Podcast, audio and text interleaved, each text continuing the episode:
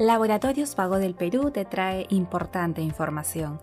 Esta vez hablaremos de Demencia senil, a cargo del doctor Martín Ramos, neurólogo. ¿Qué es la demencia senil? En realidad antes se, se hablaba de demencia senil, hoy ya se habla de demencia vascular, por cuanto conforme avanzamos en edad, nuestras arterias se van complicando y nosotros tenemos ya un problema de irrigación, por lo tanto de oxigenación, y así vemos que ante la hipoxemia lo primero que se afecta son las funciones superiores, dentro de ellos la memoria. Entonces la demencia senil consiste en una alteración de memoria de funciones superiores por insuficiencia vascular general. ¿Cuáles son las causas de demencia en adultos mayores?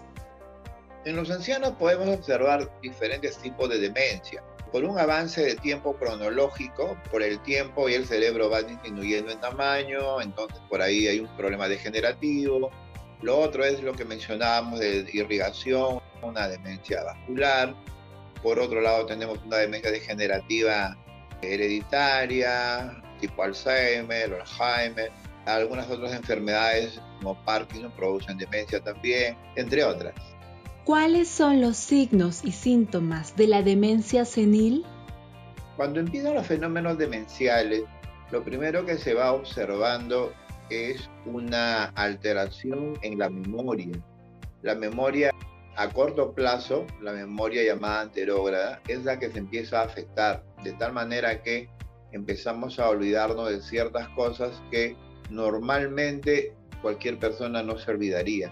Estamos hablando de los meses del año, que empezamos a confundir, de algunas operaciones básicas que podemos realizar, tipo suma, tipo resta, multiplicación o división después, que empiezan a alterarse. El paciente empieza a aislarse porque ya se da cuenta de que no es normal, digamos, su forma de actuar y se va dando cuenta. Eso hace que vaya perdiendo la socialización. Desde ahí nosotros empezamos a preocuparnos ya.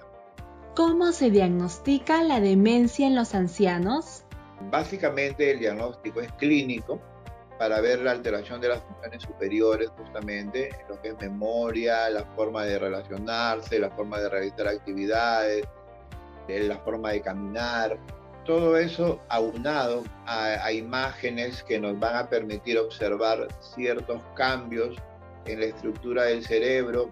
Algunos exámenes de sangre para poder determinar si es que hay algún componente que pueda significar una exclusión del diagnóstico, como deficiencia de vitamina B12, eh, un problema tiroideo, de tal manera que excluyendo otros factores que pueden provocar demencia, nosotros llegamos al diagnóstico de la llamada demencia C. ¿Hay algún tratamiento para la demencia en los adultos mayores?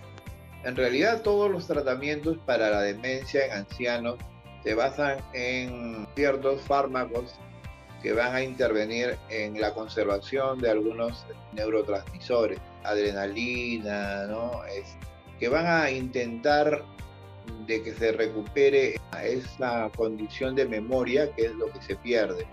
Los fármacos que se utilizan son sintomáticos, y se ha demostrado que los primeros cuatro años serían la luna de miel para los pacientes por cuanto pueden mejorar. Sin embargo, entre cuatro a ocho años, que es lo máximo que se ha podido demostrar hasta la actualidad, el paciente empieza a ingresar a un proceso degenerativo que ya es inexorable. Es decir, los problemas demenciales, sea la causa de que sea, una vez que se inician ya son progresivos y degenerativos. Sigue informándote con Laboratorios Vago del Perú. Ética al servicio de la salud.